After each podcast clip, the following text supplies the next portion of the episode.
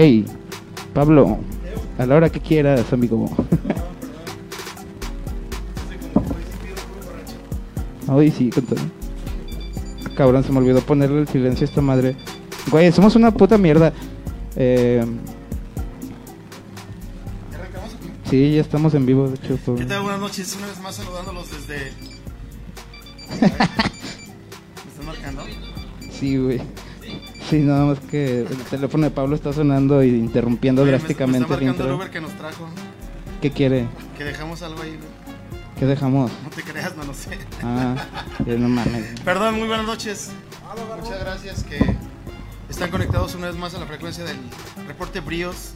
Estamos muy contentos de estar en este eh, episodio número 43 que tiene una connotación bastante interesante, sobre todo en, en la historia reciente de nuestro país y que obviamente este, viene cargado, viene muy especial este reporte Bríos, ya que tenemos dos invitados de lujo, eh, al señor Pablo Blaze Buenas noches, gracias a todos por la invitación. eh, al señor DJ King Clank, que también nos hace el honor de acompañarnos. Un aplauso. Hola, buenas aplauso, noches, buenas noches. Yeah. Gracias, muchas gracias. De Tenemos, nada, aquí andamos, cama. Este, y obviamente acá al, al Diego Chapoy de León, Guanajuato. Hola. Ya, Fíjate que me gusta más que me diga Chapoy que me siga diciendo Cobain. Ya. Como que me- ahorita me identifico más con Pati Chapoy. el reportero 43, una vez más en los controles, la voz de la razón, eh, la voz que, que todo lo, lo ve y todo lo escucha y todo lo transmite el señor eh, Rulo Kunak, el bro. Salud, bro. Ah, hoy, hoy sí nos venimos preparados. Y, y salud, salud. Salud, salud, salud. Ah, hoy, hoy el, el programa es patrocinado por Feli. Patrocinen Reportebrios. Reportebrios patrocinado por Feli. Las cartitas blancas.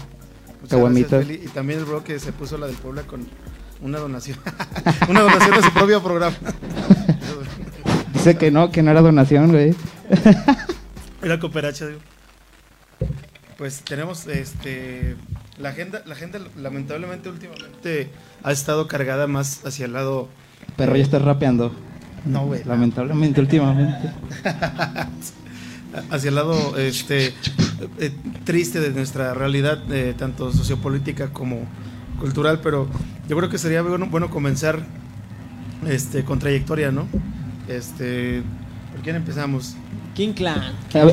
Un volado. Es el, es el abuelo del rap aquí en León, el King Clan. DJ King huevo. Clan, ¿nos puedes- Dígame, dígame. ¿Nos puedes este, platicar un poquito este, tu historia, cómo nace tu gusto por la música, cómo te, te involucras en, en este eh, sinuoso arte de, de la música y la- las tornamesas?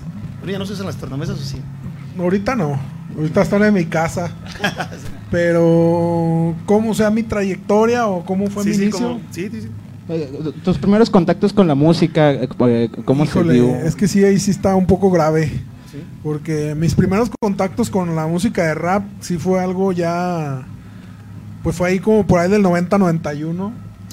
Porque eh, tengo un tío, bueno, tengo varios tíos en Estados Unidos, pero exactamente uno de ellos ha estado en Estados Unidos desde el 80 y se ha venido, se fue en 85 y otra vez regresó y todo. Gracias a él conozco el rap porque mandaba cassettes y aparte él ya tenía unos vinilos o acetatos. mm, Uno que se llamaba Breaking, la película de Breaking era el soundtrack de esa película que se llama Breaking, y otra que se llamaba Beast Trip, y él tenía esos discos, y yo me quedé con ellos. Pero era algo, pues yo decía, ah, son discos, pero ya después, como él mismo sí le latía esa, esa onda más urbana, él mandaba cassettes de rap.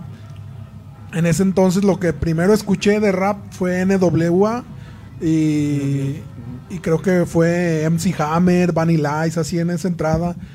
Y Room DMC. Fue lo que más o menos fue lo que yo escuché, pero más lo que más me marcó NWA en el 90. Eso fue mi contacto con ese tipo de música, porque ya escuchaba en ese tiempo música cumbia y música disco. Public Enemy, ¿no? Public Enemy no lo escuché, ya lo escuché como un 97, ya cuando me adentré más en el, en el pedo del graffiti, porque el graffiti fue lo que más me impulsó a estar aquí. Hay un paralelismo, ¿no? Entre el- lo que es la cultura del graffiti y lo que era el, el- el- Bueno, el Pablo. rap. O, o- yo recuerdo que en los 80 le, le habían denominado breakdance, ¿no? Una cosa así. O hay un...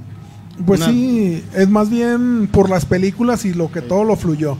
Mm, como la edad de mi tío, hay mm, gente que yo conozco ahí también por mi barrio, en Lomas, gente que me dice, no, es que el baile de la escoba, y igual El eso también me lo comentaba mi tío. Ese también me lo comentaba mi tío, pero yo no, no me adentré tanto en ese tema porque ya está como 2004, 2005 por ahí. Yo ya me adentré en esa música porque tocaba para los eventos de los B-Boys. Y era la música que se necesitaba como Breakbeat de esos años. Sí. Aparte, este, en las películas había mucho.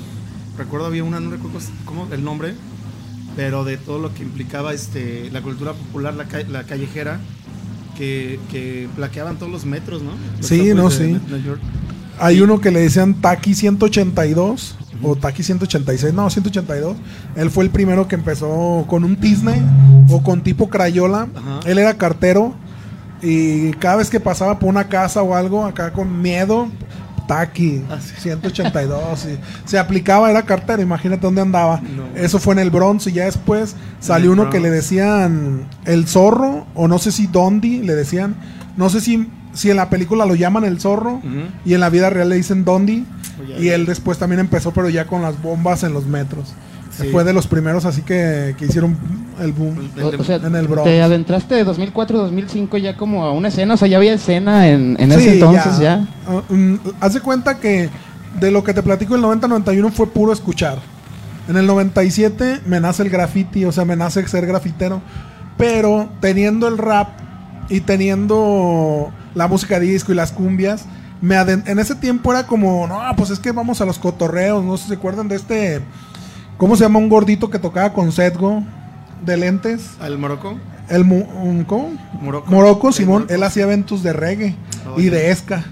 Y yo me acuerdo que pues era lo que rifaba, ¿no? Escuchabas a Cypress Hill, la- las maldicioneras, y, es- y escuchabas así Panteón Rococó y todo el desmadre que se hacía allá por el lado de los cárcamos. Sí. Me acuerdo que había una como tipo quinta o, o algo Ah. así donde él hacía sus eventos. Y, y eso era lo que el- tú grafiteabas y andabas escuchando vasos vacíos y gritando. y, la- y- y la de Matador y la otra. Paradójicamente para ese tiempo, hasta inclusive había apoyo del municipio, ¿no? Sí, Cuando hacían sí. el Nacional Extremo, Exacto. que hacían hasta concurso de pintas, ¿no? De, de, De todo, de. Pero eh, el Nacional Extremo dices tú, ¿no? Más Sí, bien. Eh, sí, pero esa madre no fue ya mucho Ya fue más después. acá, ¿no? Ya fue como en el 2009. Porque a mí sí me tocó el Nacional Extremo, güey. sí. Bueno, es que duró años. No, es que duró mucho. Ese también fue como. De hecho, en el. Como 2000, 2001 trajeron al sketch. En uno que se llamaba Nacional Extremo o el. En El el, Extreme. en El el Extreme. Extreme, el Festival Extreme. Simón, Festival ahí- Extremo. Que fue, fue, Que fue, fue fue en el Domingo Santana. Eh, Exactamente. Fue uno de los primeros más grandes. Bueno, yo me acuerdo que llegué tarde. Porque como yo trabajaba en ese tiempo, no podía estar tocando con, con el grupo ya extinto que se llama Dos Tonos. Ey. Ellos tocaron ahí y trajeron a un grafitero que se llamaba Sketch. Y ahí El fue DJ cuando me Aztec, ¿no? sorprendí. también tocó esa vez. Se me hace que sí. Sí, sí, fíjate. sí. Ahí nosotros, nosotros también tocamos con Morfalla. Me acuerdo en ese. En el 2001. Ah, no, no, no, no, no. Más bien esto es más atrás. Sí, es Y es más que el concepto, no sé si nació directamente de, de un camarada, Mariano González, le mando un Ah, saludo a cómo Mariano, no. Mariano. Que él, que él empezó, pero él empezó del- por, por la libre. Y su hermano. El Pato. El Pato. González también. Pero ellos empezaron por la libre. Ellos, ellos habían eh, iniciado este, desde los, los hoyos funky, pasando por la concha acústica.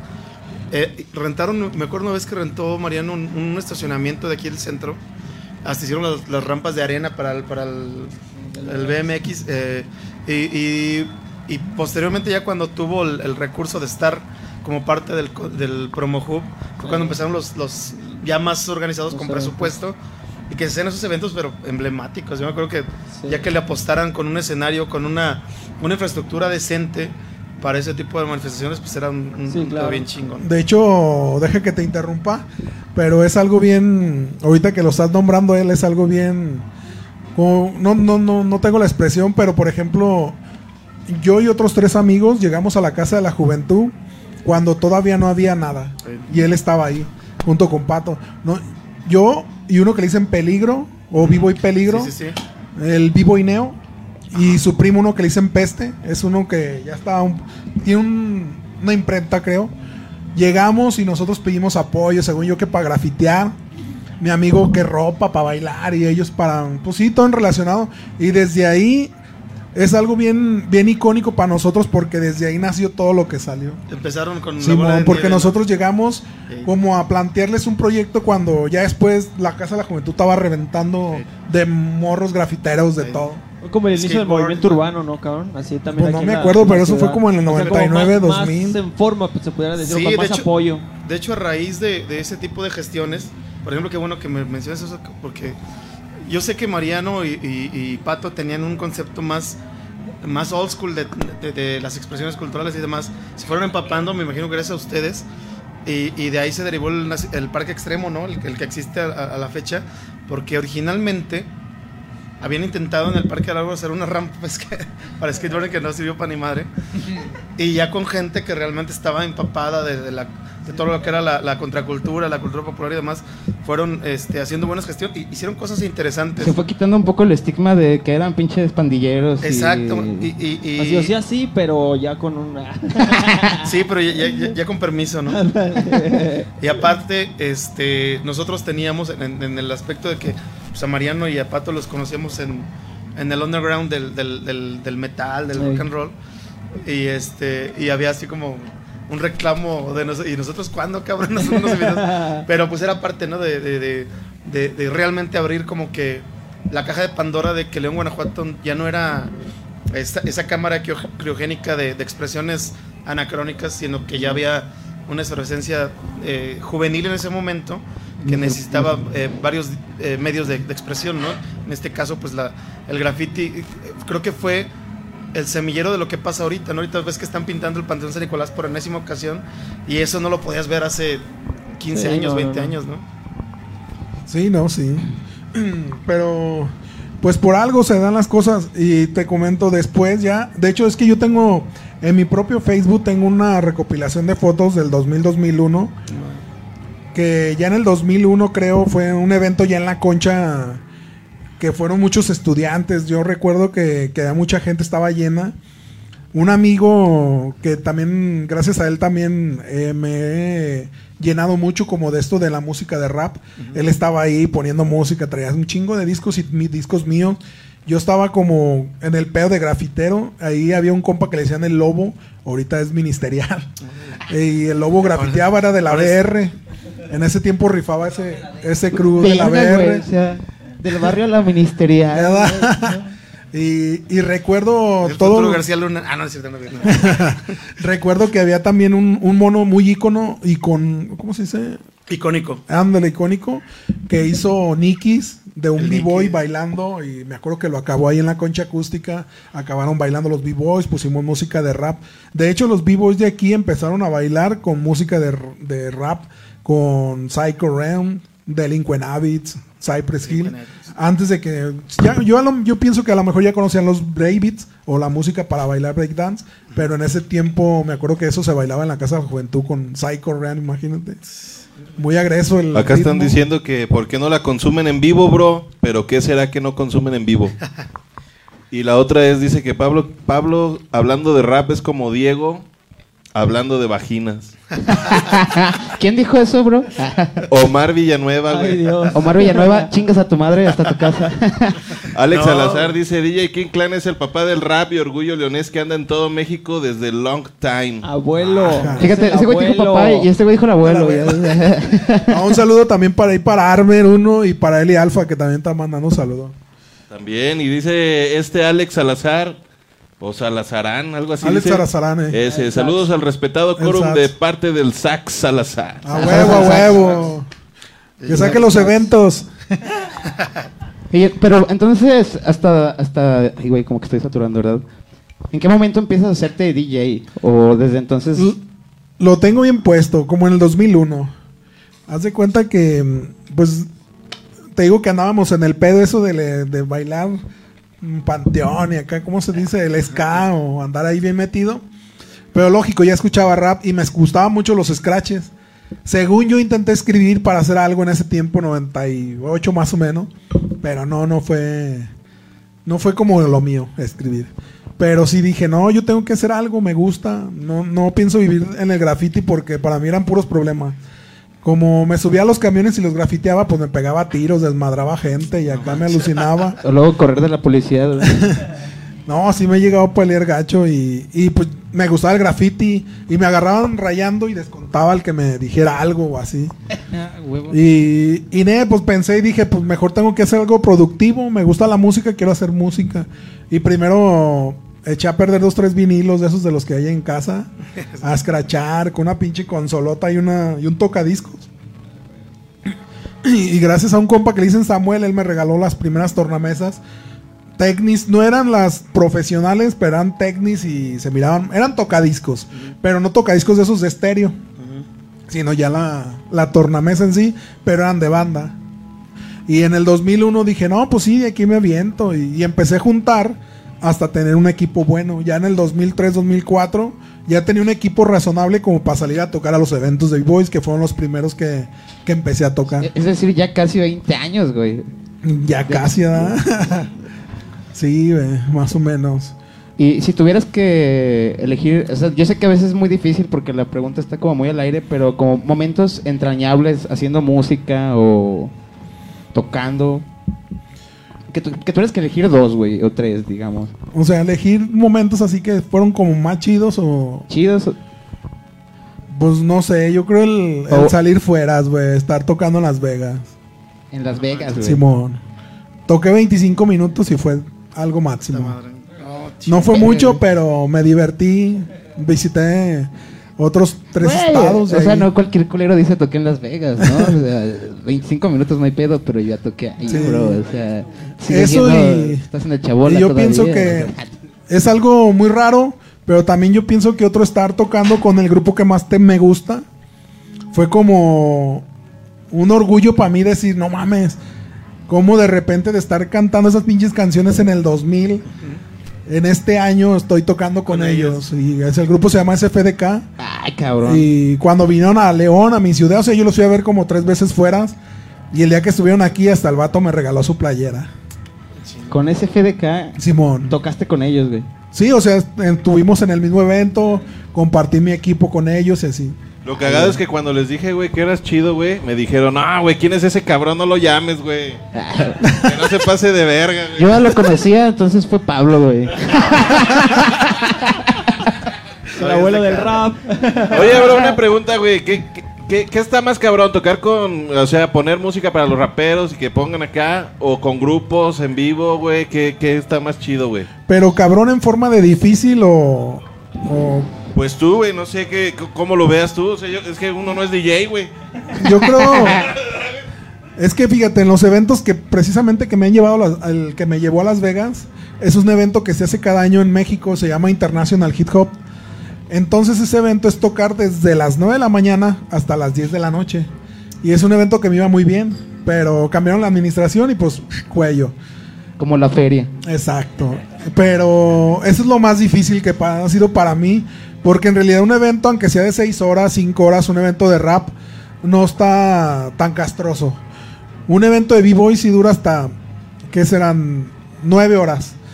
9 horas y estar continuo, continuo. Continuo. base de los- Sí, metiendo la- las músicas, No, Simón. Nomás descansan en lo que seleccionan, un trago, algo cotorreo ya. Y en el que te digo, si es estar así de a tiro de las 9 a la 1, de la 1 a las 6 y de las 6 a las 10. Así nada más tres intervalos que están de a tiro, de a tiro muy... Pues como lo vale la paga, pues dices, nah, hombre, échenme estas pinches dos horas. Y por ejemplo, en la escena de rap hip hop, que es como de tu generación, eres de los pocos que siguen activos, si es que no el único, ¿no, güey? Mm, por ahí anda Ram. Ram. Ramsés Simón. Él anda también bien metido. eh, digo que era de mi grupo que se llama Dos Tonos. Y por ahí anda, creo que Macacus. No sé si todavía ande por ahí Macacus. Pero más de dos no son. Y sí, sí es más grande que yo Macacus. Y MC Cano, que ahorita, que ahorita tiene su School Dance, una escuela como para bailar, hacer baile. Que de hecho él, él hace equipos de esos que van al- a México a concursar en el evento que se llama International Hip Hop. Bro, y pensando en la escena del rap como la escena musical de León, ¿qué falta para que tengamos un exponente nacional como el alemán o cosas así, güey? No, pues falta mucho, güey, porque hay mucha envidia. Sí, es como... También ahí. También... No, güey. No. No. pues no, no creo que les falte.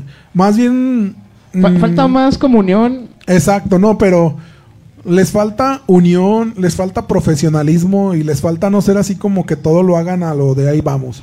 Hay raza, por ejemplo, como Pablo, que, que graba en un estudio.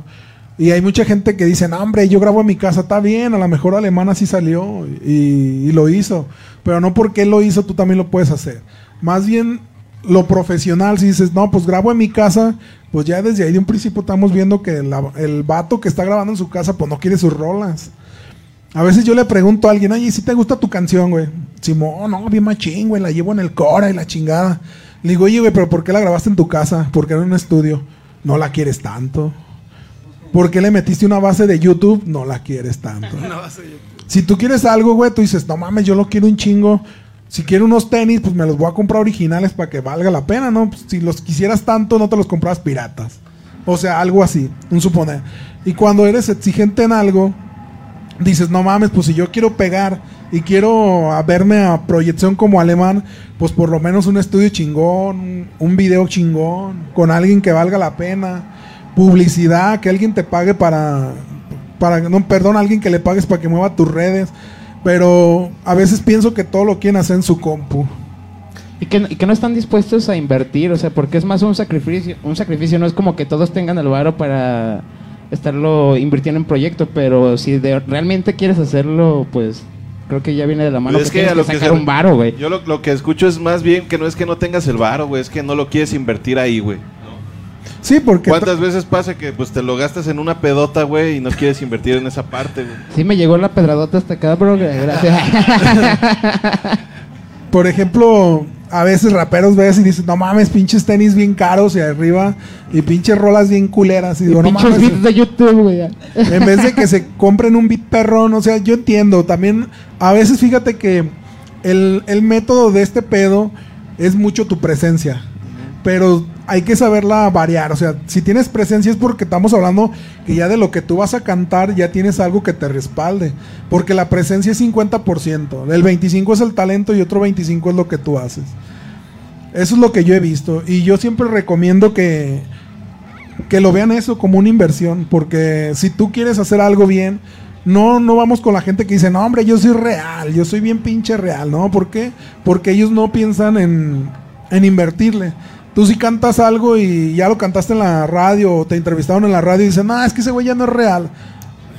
Aparte, quieren, quieren verte siempre en el, En el mismo lugar. En la calle, la chingada, pero sí, sí hay, eh, siento yo siempre, y esto es en todos lados, ¿eh? siempre ha habido como una, una falta de visión hacia adelante, ¿no? Hacia, güey, este, nos comentabas que empezabas con tornamesas de la casa, no vas a tocar con eso siempre, ¿no? No, pues Y no. Tienes siempre que ir, este... Evolucionando. Evolucionando y alzando la mira, ¿no?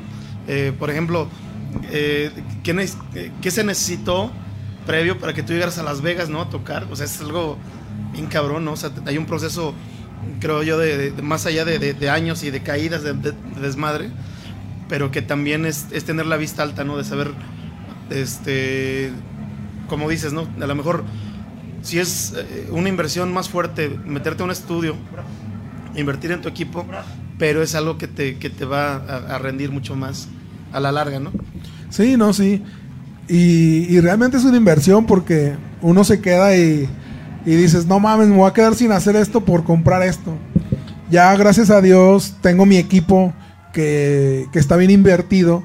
Y a veces digo, chale, imagínate nomás donde lo pierda o algo, porque se ha dado la ocasión un amigo de Aguascalientes que le abrieron su carro y se llevaron todo su carro y hasta con todo y el equipo, güey. Y, y tan solo No el puro equipo eran como 60 bolas. Más Y carro, aparte güey. el carro. Y el carro, 120. Ahí también aplica la de traigo más de equipo que de lo que vale el pinche carro, güey. No, y es, y es verdad, así pasa. O- Otra cosa que se le olvida a la nueva generación a veces, digo, re- regresando a lo que decían de ser real y la madre es que las disqueras ya dejaron de existir. O sea, antes era más probable, fíjate, que se acercara contigo alguien y te lanzara a las grandes ligas, ¿no? Ahorita sí como que todo tiene que ser por mérito propio. Pero, pero al final te, te lanzaban, güey, con un producto de calidad invirtiéndole, güey. Tenías que invertir para poder. Por eso, y eso ya se acabó, ese es el punto, que no entendemos que ya no pasa así, ahora tú tienes que invertir. No, antes también tenías que invertir, güey. O sea, las disqueras con una grabadora de cassette, antes, estoy hablando de los 90, güey. Tú llegas con tu grabadora de cassette del ensayo, se oye bien culero el cassette, Llegas, lo presentas, pues te mandan al chilindrín, güey. O sea, igual tenías que pagar por un demo que en ese tiempo costaba más caro, ¿no? Bueno, Pregúntale a, a- a Pablo que estaba en ese tiempo le ha de haber tocado, güey. no es que te esté diciendo viejo el bro. ¿Había que invertir antes, bro, o no? Siempre, toda la vida. Pero también, eh, mira, esta- estamos de acuerdo que hace 20 años, pues eran muy pocos estudios y o- creo que había dos o tres a lo mucho. Y, y- y los... ¿En, en México? O... No, no, que aquí en- a nivel Aquí en local, no, León. en México siempre ha habido un chingo. Ah. Pero llegar a un buen estudio sí era un, un buen varo, cabrón. Pero, pero si tu sueño es llegar a una disquera, güey, ¿cómo llegabas si no hacías esa inversión, güey? Bueno, es que ya, ya, ya entraríamos en un tema mm, bien, bien extenso. Pero Pues creo yo que... portebrios, güey, que- esta madre dura seis horas. entonces, Hay chance. No, a lo que voy, a lo que voy es a que, a que todos son, son, son, son etapas, no son periodos. Por ejemplo, me imagino que ahorita, obviamente, por la situación actual, hay un reacomodo tanto en a nivel este creativo como a nivel de, de eventos, de, de infraestructura, de, de- de- de- hasta de, de qué chingas vas a hacer, ¿no? ¿Dónde te presentas ahorita? Oye, banda ¿no? que ha grabado videos con iPhone, güey. ¿Sabías? Güey, ¿sabes, sabes cuánto cuesta un iPhone, bro? Por ejemplo, ¿cómo, cómo te ha tratado la, la pandemia a ti? No, pues muy mal. Sí. Muy mal, muy mal, pero. Pues en el amor selección, muy bien. pero en el negocio de, de esto del rap, la verdad, no tengo otra salida. Porque pues no, no me enseñé a hacer otras cosas. O sea, sí te cebó muchos, muchos planes la pandemia, güey. No, más bien tenía en puerta creo que seis eventos, seis eventos y, y de a tiro cuando dijeron, no, pues valió madre esta cosa, todos para atrás. Hasta me sorprendí porque yo empecé, a- yo empecé a ver el año en lo que era enero y diciembre así de que chale, no hay nada, no hay nada. Y me sorprendí cuando me dijeron, no, es que ya está este, este y el otro. Y digo, no, no mames, qué perrón. Pero ya cuando empezó, no, que en China y que es posible y que virus y pues lamentablemente pues sí, sí nos afectó hasta acá. Ahorita yo soy alguien que, que está en problemas de extinción porque si me da esa mamada me lleva el pito.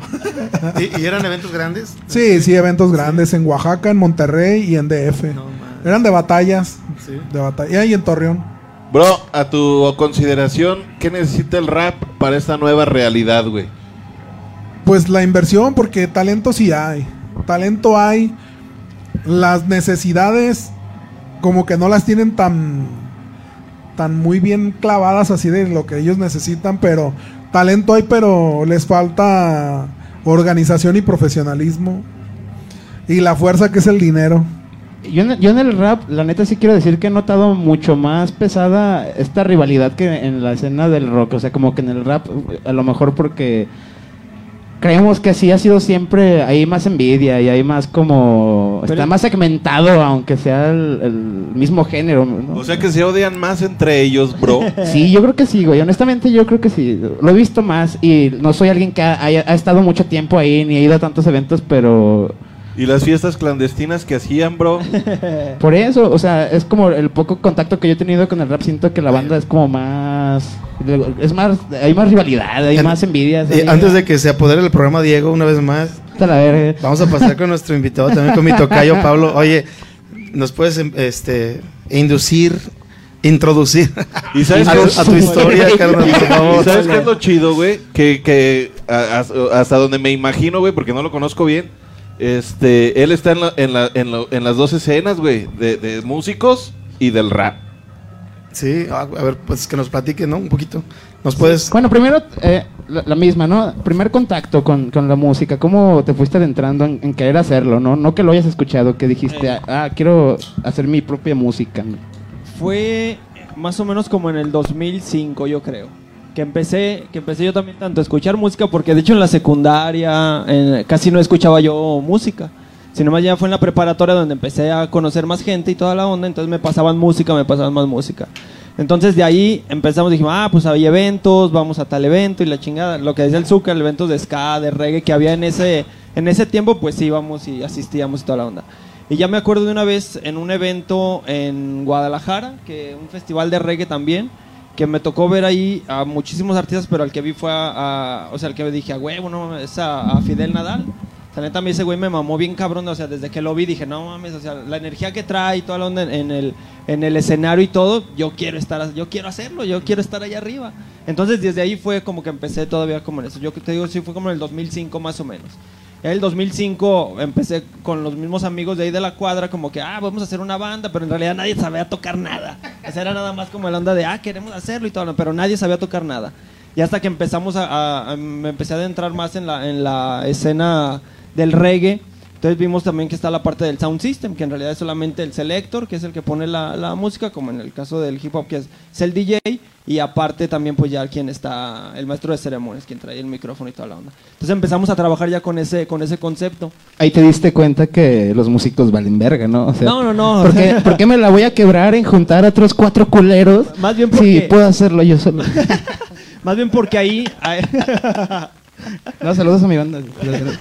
Más bien porque ahí no, no teníamos los medios y los conocimientos para poder hacerlo así, porque ya veía así cuando Fidel tocaba con banda completa y decías, no, es otro pedo.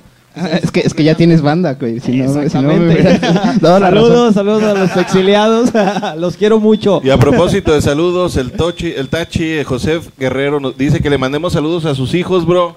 Saludos a los hijos del Tochi, güey. A Emilio y Matías, bro, completamente. Esos son de YouTube, casi nunca comentan en YouTube, qué cagado. De YouTube. Saludos, amigos. Vientos. Y ya de ahí eh, fue en el, en el 2009. Yo, de hecho, antes de ese, en el 2008, organicé un evento por parte de ahí de- del trabajo que de hecho ahí conocí a más a la escena del, del rap en, en- León. Que invité a muchos amigos de ahí que ya tenía que ya los conocía de eventos antes donde yo nada más iba a ver. Entonces organicé ese evento. En el 2009 también organizó otro, pero yo ya a inicios del 2009 ya estaba comenzando con el proyecto, ya con el sound system. Como del 2005 al 2009 yo estuve nada más practicando. Ahí con los mismos compas, con el DJ que en ese Jorge, que le mando ahí un, un, un saludo y un abrazo, que fue con el empezó. Jorge Drit fue el que empezó con nosotros de Selector y toda la onda. Empezamos a trabajar y, toda, y todo, este, todo este cotorreo, pero sí ya fue en el 2009. Que de hecho en el 2009 fue en un evento que organizaron allá para Soledad de la Joya, Mariano. Mariano. Exactamente. Saludos al Mariano, creo que está Saludos. Mariano, ¿no? Sí. Si está por ahí, saludos a Mariano. Lo etiquetaron, pero vete a saber si nos esté viendo en vivo, güey. Pues si nos ve, ahí luego que lo vea. Cuando lo Saludos, vea. banda, puro personaje, Mariano González. Ah, Saludos, Mariano. Mariano. Saludos, bro. Entonces, en ese, en ese evento, yo de hecho no iba, no iba a tocar ni nada, nada más iba acompañando a otros amigos que se llaman Fuego Verde, otra banda de, de reggae ska. Que está- entonces llegamos allá al evento, vi que estaba chido y la neta me ganaron así como que, porque yo ya había practicado, ya estaba como que pulidillo también así que en, en, en casa con el micrófono y toda la onda. Y fue ahí donde dije, a huevos, O sea, ahorita- tú ya estabas inmiscuyéndote. Sí, sí, sí, o sea, yo nada más estaba como que esperando el momento para poder hacerlo. Y fue ese evento, o sea, fue ese evento ahí con el equipo de, de, en la Casa de la Juventud y toda la onda. Entonces ahí empecé ya con, con la parte de... Y ya de ahí fue de... Mariano ya nos invitaba cada ocho días a tocar en diferentes lugares. Y de ahí fue de modo que empezamos a, a salir. De hecho, en tus inicios no pasó mucho tiempo de que agarraste un patrocinio, ¿no? Es que yo siempre me acuerdo porque vi un video bien pinche viejo, güey. No me acuerdo de qué marca era, cabrón, pero era como una marca local más como pegada al skate. Sí, Que hasta eh, te hicieron una entrevista, la verga. Exactamente, de hecho, no, no, no, fueron otros compas de que era como un proyecto de su escuela y que ellos tenían el patrocinio para poder hacerlo y me hicieron la entrevista a mí, Ah, que güey. fue, yo creo, ese fue como en el 2000, como en el 2012, yo creo, más o menos.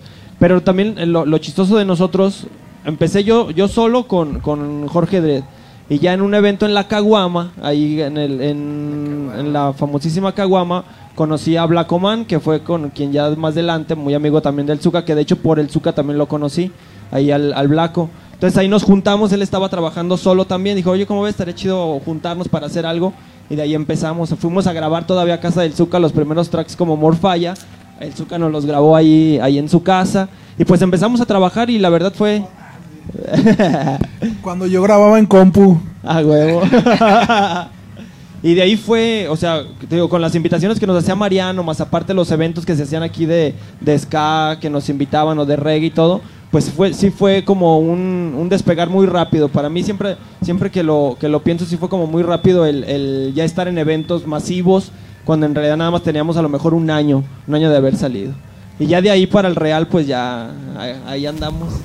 Pues habla de que tenían calidad, ¿no? Por algo. Exactamente. Sí, y, y más que nada por eso, el, el tiempo, como te digo, desde el 2005 al 2009, siento que no fue en vano el estar ahí con el micrófono, el estar escuchando música, el estar escuchando beats, el practicar y toda la onda. Siento que nos pulió bien para en cuanto salimos, pues agarrar un nivel que a lo mejor no se había visto.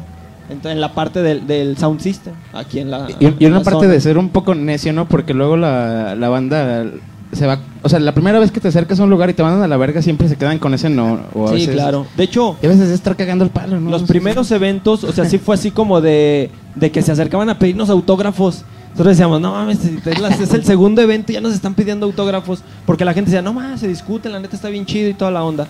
Y te digo, ya de ahí fue empezar a salir a, a, a Querétaro, a Puebla, a desde la San Luis Potosí. Y fue, fue así como muy rápido, muy rápido esa, esa parte de, de- de que nos llegó, la- que la gente nos reconociera el- la chamba. Y aparte lo que decían también ahorita es, es esa parte como del, del profesionalismo, porque pues a fin de cuentas era como de, bueno, ya grabamos aquí, tenemos que seguirle, tenemos que seguir grabando en otro lugar donde a lo mejor suene mejor y suene más a lo que nosotros queremos. ¿Y hasta cuándo te entra la espinita de ya tener una... No te creas, primero sacas un disco, ¿no? El, el disco, ¿en qué año es? Ese, el disco ya en solitario, porque con, con Blacoman sacamos dos materiales, en el, lo que fue del 2009 al 2014. Entonces con Blacoman, con, con el proyecto de Morfalla, sacamos ese, ese, esos, esos materiales, pero ya después él, por cuestiones personales, decide pararse un rato. Es cuando yo saco el disco que se llama Inflamables en el 2014. Y en el 2014 ese disco me sirvió para estar saliendo yo también solo. Que es donde vienen no groupies, no fans, ¿verdad? Exactamente, Ah, ahí mero, ahí mero en ese, en ese material. Y en el del 2014 al 2016, yo, me, yo estuve moviéndome por donde me invitaban. De hecho, tuve también ahí una, una salida, bueno, más bien un tour que organizamos para Cancún y de aquel lado, Playa del Carmen y todo el pedo. Entonces la gente pues ya iba viendo como que qué onda. Y ya en el 2016 es cuando ya los compas ahí, el Bull, el Max, nos invitan a trabajar ya con la, con la banda. Pues ellos estaban tocando, estaban tocando covers, estaban haciendo ahí música. Me invitan y pues ya empezamos a hacer ahora sí la música original.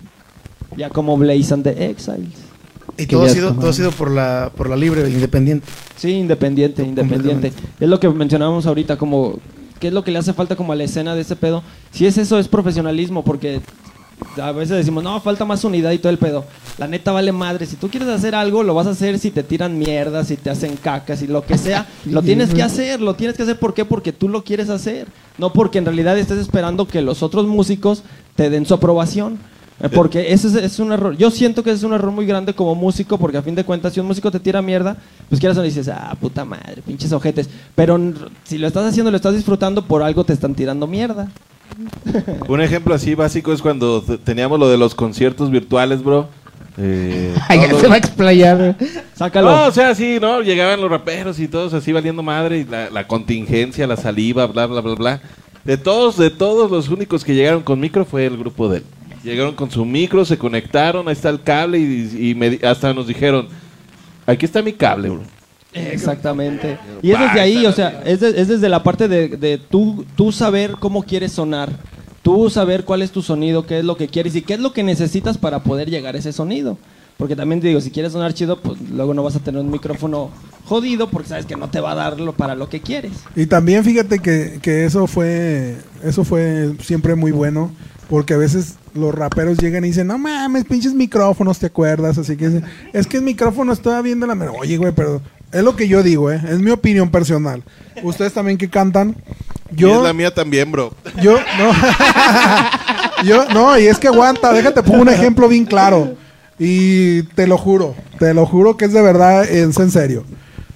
Yo como DJ, para ir a tocar a un evento, si tú me contratas, o uno de ustedes me contratan, ya que están en el, en el, el- en los cristeros, ¿no? El, ¿Cómo se llamaba? El lugar. El revolu- el. Revolution. Si tú me contratas, dices, "Va- vamos a traer aquí un clan. Y yo llego, güey, sin nada, y te digo, no, pues aquí estoy. Ya vine. Sin nada, güey, sin nada de equipo. ¿Qué vas a decir? Oye, cabrón, ¿y tu equipo? Ah, no, pues es que yo toco. Pero, ¿y tu equipo? ¿Y yo qué me puedo alegar, güey? Si tú me dices, pero pues es que se requiere un equipo, yo te digo, está bien, pero yo toco. Yo soy DJ. Pero si no traigo nada, ¿qué vas a hacer? ¿Me vas a mandar el pito, sí o no? Sí, como te digo, ahí está el DVD, cabrón. Entonces, fíjate. Está la compu, Yo está la juro, güey. Ahí. Yo juro y perjuro, güey, que si fuera una regla necesaria, así como yo llevar mi equipo, mis tornamesas, mi mixer, mi computadora, que no sé cuánto asilen, asilen, perdón, o a eso.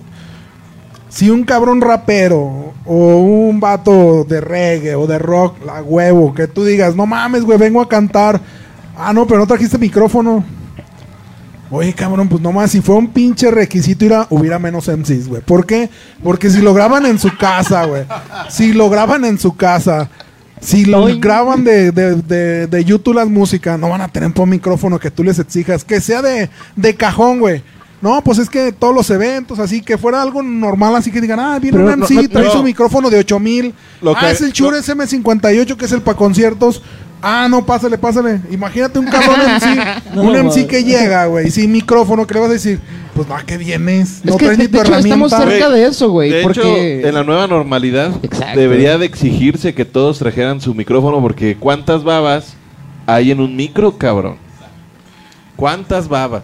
Deja de las babas. Esto, esto sí los limpiamos, quiero aclarar. ¿no? Deja de las babas. Estamos hablando del profesionalismo que tú llegas a un evento y quieres escucharte bien, pues me llevo mi micrófono que se oiga con claridad. Y así le ponen a los raperos o al, o al estelar algo chingón, pues muy su pedo. Mientras yo lleve el mío, como Blanco que traía su delay y todo eso, ya es algo que, es lo que digo, que fuera un regla, o sea, algo así como normal llevar yo mi equipo. No, pues es que todos los en sí tienen que traer un micrófono SM58. Me mocho un huevo si hubiera tantos. Y es que a veces eso también es, es eso también hasta los mismos colegas, ahí los raperos o con quien estás dicen, ah, no mames, pinche mamón, trae su micrófono. Oye, pero entonces, De hecho, güey, sí, nivel- a nivel de- completamente.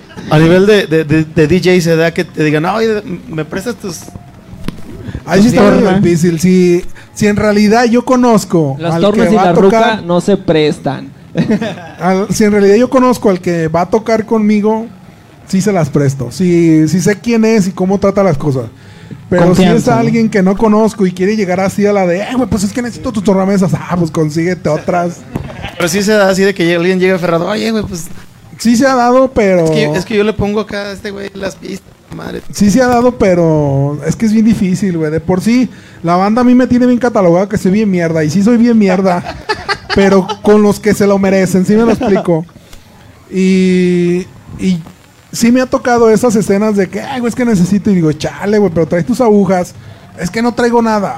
Ay, no mames, pues, No ni ganas. Oye, cabrón. oye, no traigo ni ganas. Oye, pero por ejemplo, acá, acá mi tocayo nos, nos, nos reveló una cosa que me parece esencial comentar, que estás desde la trinchera, ¿no? Los apoyaste para hacer demos, para producir música, me imagino también. Este... Y ahorita eh, no sé si te haya, te haya dado, no sé si te ha nacido o, o tengas el proyecto ya puesto de, de tener un estudio. Mm, eh, estudio más pro. ujú. Mm, Sí lo tenía los pensamientos, pero a veces pienso en este, en ese aspecto que yo estoy, así como me ves, bonito y gordito. he hecho videos, he hecho música, he hecho las canciones, de pie a pa todo lo que se necesita. Hasta he tenido cámara y me gusta a mí sacar fotos porque soy ese alguien que no le han sacado fotos como yo quiero. Y, y todo a veces, güey, por hacerle al todo, terminas haciendo nada. Y yo me, envo- eh, me enfoqué, perdón, en ya no grabar. En primera porque me quisieron robar en mi estudio o en mi casa, pues, donde yo grababa. Me quisieron robar Y mi era un estudio como tal, o sea, Pues, obviamente. Más bien coordinado el cuarto, pero... Digo, hay, hay, hay, hay material que se puede escuchar que ah, sí, grabado, claro, sí. y que mantiene un, un nivel, ¿no? Me imagino. Sí, Sí, sí, también. claro. Y tenía un micrófono bueno, tenía un... El una Zuka tiene todo el equipo para poder grabar. Exacto. Porque él mismo se graba los scratches y toda esta onda. Pero O sea, es tienes eso. un estudio, Sí, sí, básicamente. Casero, sí, pero sí, muy bueno. Tengo con una equipo Mac profesional. 27 pulgadas, dos monitores mamalones. Mamalones de esos de los KRK también. o sea, tengo todo, pero de lo que te estoy contando es de que no me gusta grabar porque me quisieron robar. No me gusta ya grabarle a alguien porque te agarran de que pues eres compa, ah, no, también métele unos scratches. Y está bien, ahí van los scratches. El, el clásico pedo que lo que empiezas a hacer de paro, luego se es obligación. Exacto, y si no lo Y si no haces, cuidado, cuidado, cuidado. Eso ya es para que te crucifiquen. Entonces sí, sí como que me enfoqué más, dije, no, me voy a enfocar a los eventos y hacer scratch. Mm, Tengo mi cámara, a la chingada la cámara, la vendí. Tenía un micrófono, más por el puro micrófono, mejor dije a la chingada porque todos quieren grabar y nadie quiere pagar. Ya no hago beats. Un- hubo un tiempo que llegué a, tener como unos 400 bits y se me puteó mi computadora y dije a la chingada también. Instalé un programa, hice unas otras ahí en, la Mac, pero ya de ya no porque... ¿Por qué? Por lo mismo que te digo, si me dedico a hacer un video es meterle un chingo de empeño a los videos. Si me dedico a hacer la música es meterle más empeño porque ahorita estamos en tiempos más modernos y ya está aquí en autotune y la verga y todo eso, no sé si me explico. Entonces, para esto mejor Scratch y tocar. Y llega la pandemia y ni Scratch y ni tocar. Dale madre. Entonces, vamos a empezar a grabar otra vez. ya te valió. hubieras, te hubieras sacado de erizo el estudio, cabrón. Pero tú cómo ves, bro, es, es, es un pedo este, montar un estudio. Pues depende de qué es lo que quieras hacer, güey, ¿no? Sí, claro. Ali- O sea- alguien, alguien con dinero como tú pues no tiene bronca. Mañana pone otra sucursal. Porque de hambre no se murió. No, Casi, bro, casi. Andamos viendo a ver qué chingados hacíamos, güey. Y, lo- y luego conciertos virtuales. bro. Benditos live streams, bro. Ah, pero esto está la madre de todos los live streams. Pero eh, bueno, en este es un en live stream. época has hecho, has, has hecho streaming, eh, live sessions así. Lo que pasa que la música tiene un chingo de derechos de autor. Y lo intenté hacer y me bloquearon a las tres canciones luego luego. Y pues vender productos, no tengo proveedores. Pues no sé, o sea, le- sí como que me aferro mucho a trabajar de chofer personal o algo así, pero no ha salido y creo como que no tengo otras opciones o, o irme a una tortillería, que es lo que sé hacer, trabajar de molinero en una tortillería. Ah, pero podrían hacer una live session, ¿no? Una colaboración. Este, Ya, ya hay un Claro. concierto virtual, bro, que estuvo aquí presente. Ahí está. King Clan. Sí, el King Clan estuvo. También en, en uno que hicimos hace 15 días, ¿no fue? O 22. Ah, ahí también, en- ah, sí, cierto. también ahí Bueno, estuvo yo el no en Zucca. relación, pero, él Bueno, lo, pero en el lo grupo. organizaron para un morro que se llama Log Flax. Flax. Flax Love, ahí un carnal que está dializado, lo. Organizamos el evento y a lo que se recaudó, pues se lo mandamos ahí para él y todo. ¿Y lo hicieron virtual? O sea, sí, virtual. Ah, Sí, sí, sí, con sí, donaciones acá. Exactamente, y ahí pusimos. No de cheme, pero de dinero. No, de Ni que fueran eventos en vivo. Ni que fueran. eh, Oye, güey, y, y- y la pregunta obligada con respecto a ese show, ¿sientes que todavía es rentable, güey? O sea, si tuvieron espectadores, güey, a comparación de hace dos, tres meses, güey. O sea, porque el mercado parece que está ya saturado el internet y pues vemos montón de transmisiones en vivo, incluyendo reporte ebrios, bro. O sea, es que fíjate ese pedo. Somos más los que hacemos los en vivos que gente viendo los mismos. A lo mejor. Es Nada que más- también ahorita el problema, o más bien yo lo que he visto como en el pedo de las redes sociales, es de que la neta es así y lo que sigue, y lo que sigue, y lo que sigue. Y la neta no nos quedamos a ver si hay un pinche, un live de alguna banda o algo. Neta nada más lo vemos dos minutos y órale, lo que sigue, lo que sigue. Porque esta madre así creo que ya nos está como manteniendo el cerebro de, a ver, quiero, quiero, quiero, quiero. Aunque no te quedes con nada, pero ahí estás, ahí estás, ahí estás. Sí ahí está estás. cabrón retener al Muy espectador. cabrón. Sin, sin embargo, creo que llegamos al tema del inicio que empie- empieza a ver ya, pienso yo, no lo, lo veo a lo mejor a distancia, que hay una, una diferenciación entre los que están haciendo las cosas con calidad y los que los hacen desde su celular con el micrófono del teléfono y que suena culerísimo. Sí, claro. Alguien que le invierte a, un- a una buena transmisión. sí, hasta tan solo con cámaras, con la parte de los de los micrófonos y toda esta onda. ¿Qué pasó, bra? Se cayó. No, no se ponga así. Eso es producción, bro. O sea, güey, Pero sí, sí tiene se, que ver. se- se cortó, bro. Se cortó. Ese machetazo, qué pedo. Quiere jugar al Güey, humano. pinche bro. Robert con tal de no salir en la toma se pasa por abajo y le tiras mierda en vivo. O sea, si te fijas qué clase de persona ah, eres, no sí. mames. Sí.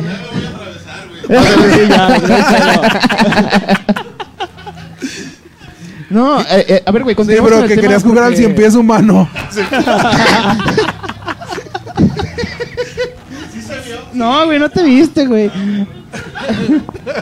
Ventanearon, lo ventanearon. Güey, a Pero ver. sí tiene que ver esto también de la parte. O sea, si ves una transmisión que la neta se escucha culero y se ve culero, no te vas a quedar a verla. Claro. Entonces, y ya si ves una transmisión que a lo mejor hasta con la parte de il- iluminación, que se vea bien, ya con eso te quedas, te mantiene, te mantiene, te mantiene. Claro, creo que ahí, ahí, ahí está el. No, y las bandas locales siguen tocando culero. Bueno, o sea, perdón, las bandas culeras siguen tocando culero. Las, las bandas culeras siguen tocando local. No, es, Ahí es- lo- es que ¿Por sí, qué güey. generaliza, bro? Yo quería, yo que- Es que se tradució, Oye, o sea, perro. las bandas que tocaban Yo- culero yo en le vivo quería- también tocan quería culero en preguntar a- streamings. Aquí a mi al DJ King Clan. Eh, ahorita, o- no sé si de siempre, pero me imagino que recientemente es muy, muy sencillo que cualquier culero se quiera decir o, o, o promover como DJ. Ha habido una, una pandemia alternativa de, de güeyes que a lo mejor se quedaron sin jale en, en- en su banda o buscaron hacer el, el, el DJ set, ¿no? Como el que comentabas de Rubén Albarrán. Ay, perdón. Tenía años que Rubén Albarrán, por ejemplo, empezó a girar solo con DJ set, ¿no? O sea, era él mismo poniendo, inclusive hasta rolas de Café Tacuba, pero que era Que ya le el mono- el todas Pero es que, no- bueno, a nivel local, por ejemplo, culeros que de catarsis haciendo de DJ, güey, en los bares.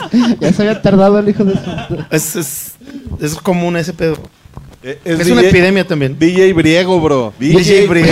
Muy bien. No, yo creo que es ignorancia, pero bueno, me preguntaste ¿verdad? Ese, ese güey mezcla con Spotify, bro.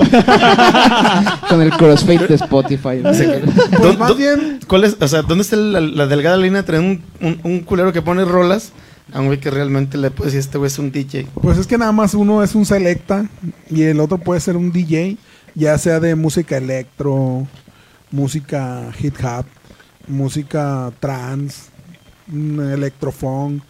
La, esa es la diferencia. Cuando eres selecta, pues eres un un selecta.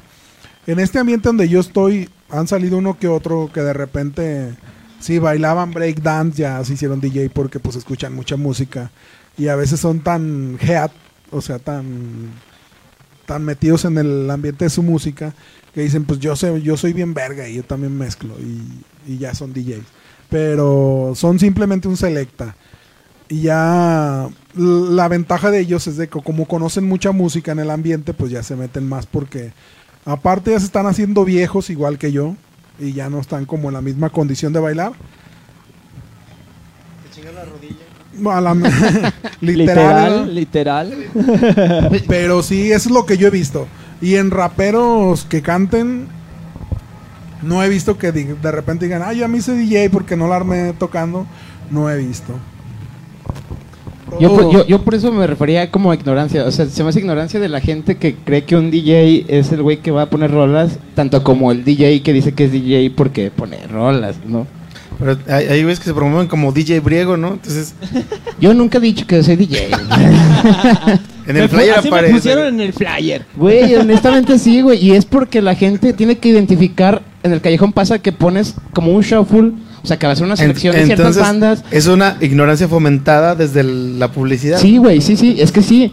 Pero porque a la gente se le pone selecta, no entiende que es como una selección de canciones.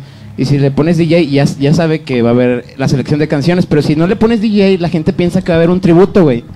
Te lo juro que, ¿qué pasa, güey. O sea, DJs piensa que va a haber una banda tocando en vivo covers de todas las bandas que se anuncian en el flyer, ¿no? O géneros. DJs que, que respetes de aquí de León. Pues de aquí de León. ya lo mataron. Ya lo- No, el. Luigi, güey. ¿Cómo se llamaba Luigi Bros?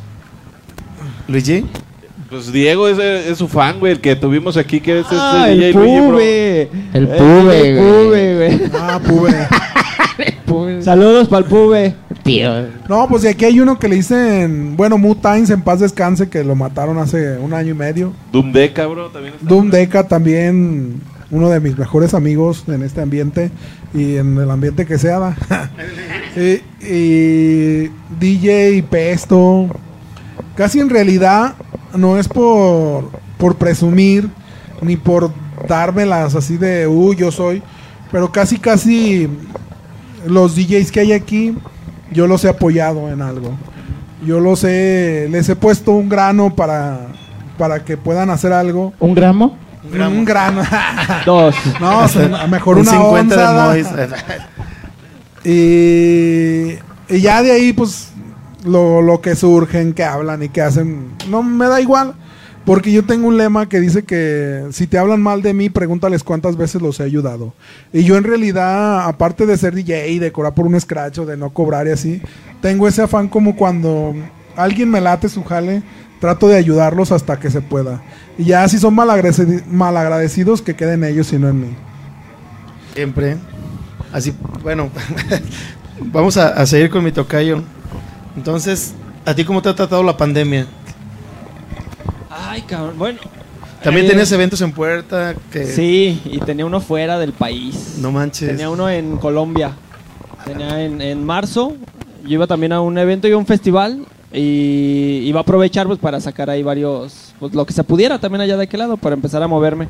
Entonces también fue así de. Parón en Vas seco. para ¿no? atrás, vas para atrás, mijo. Entonces también yo lo veo, digo, bueno, no era el momento. Vamos a esperar el siguiente año para ver qué tal. Pero siento que en lo personal y también como en la parte de la, del trabajo con la banda, con, que, con los exiliados, con los exiles, es, nos está sirviendo más como para a lo mejor sacar cosas que ya teníamos ahí, que no habíamos tra- podido trabajar bien, que no habíamos podido terminar canciones. Eso es lo- este tiempo nos ha servido para eso. Se extraña, claro que sí, un chingo tocar y estar ahí con la gente y todo el cotorreo, pero pues bueno, también vamos como en la parte calmada, calmada, para poder también cuando regresemos, pues regresar también con más, ¿Y con más componiendo? fuerza. Sí, también estar así componiendo, sacando ca- canciones nuevas, cosas que estaban ahí pendientes, pues creo que es lo que hemos estado ahorita trabajando en esa en este tiempo. Hay ahorita una propuesta de, de regresar como que paulatinamente con eventos no multitudinarios, a lo mejor con 50, 80 Es lo que personas. estábamos viendo aquí con el compañero Diego, con el callejón. A ver Chava, qué- Chava, escuchaste, lo por favor. sí, a lo mejor es eso, como de que a lo mejor si ya permiten hacer eventos con 50 personas, pues irlos haciendo. Ir empezando también como que a, mantener otra vez esa, esa parte de que se puede llegar a tener en los eventos. Pero pues también es como darle tiempo al tiempo afortunadamente no dependemos nosotros al 100% de tocar. Entonces nosotros también de- decimos, bueno, pues, tenemos trabajo, estamos trabajando en lo, que estuvimos haciendo años. Entonces creo que por esa parte ahorita no hemos estado como tan desesperados como en este caso como Zuka o muchísima gente que se dedica de lleno a, a la música. Entonces eso sí está más, sí está más, más, más difícil en este, en este tiempo, en este. Sí, pues al final fue la industria que más se afectó, ¿no, Sí, güey? O claro. sea, bueno, yo, yo no sé cómo están las otras industrias, pero esta nos pegó de la verga. No, es que aparte somos los únicos pe- pendejos que vamos a regresar a la normalidad. O sea, los ul- lo último que se va a reactivar van a ser conciertos, creo yo. Güey, ya hasta abrieron los gimnasios que se supone que estaban en la misma categoría que la música, güey. Exactamente. Bueno, se abrieron las iglesias que tienen música en vivo a veces. y- sé, tocar a las iglesias. que donde hasta, hasta alimentos se pasan. Bueno, con todo respeto, ¿no? Pero. Güey, lo dirás de broma, güey. Pero sí, güey. Y son eventos de para 100, 200 personas, cabrón. Y les vale un kilo de... Acá, no, o sea, el, el- el- el- el templo más modesto de aquí del centro sí alberga como 150 vatos. güey. Bueno, Vatos. la- bueno, personas, feligreses, creyentes, güey. Creyentes, Bates, güey. bates, bates. Entonces, yo pienso que sí debe haber una. una ya ahorita, en- a, a estas alturas del partido, un, un, un punto intermedio donde digas, ok, se puede armar un, un- un evento, ¿no? Con, con, con MCs, con todo, pero obviamente cuidando. Aquí do- el pedo que yo veo es cuando pasen el Flavio, güey, ya van a tener cada quien que llevar su pinche.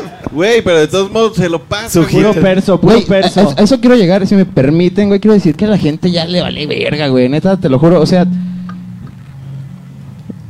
Sí, güey, creo que el mexicano ya lleva varias ya- ya semanas tienes- en este mood de. Siempre ya, han o hablado. sea, Ay, sí, es cierto, aquí está en vivo. me, voy a morir ya. O sea, voy a salir de mi. O sea, neta, la gente ya está saliendo, Si me güey. toca, me toca. Aquí en vivo. Mira, yo he visto más gente en. San Juan Dios, güey. Gente que en el callejón, por ejemplo, güey. En o vivo.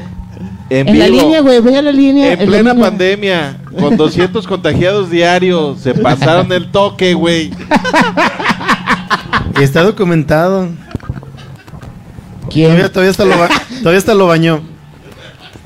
No le ensalives, bro. De hecho, el sábado sí pasó algo similar ahí, ahí en el que bueno, Sacaron no- la sabanita y la hidrataron, güey. Pues que, o sea, no sé, güey.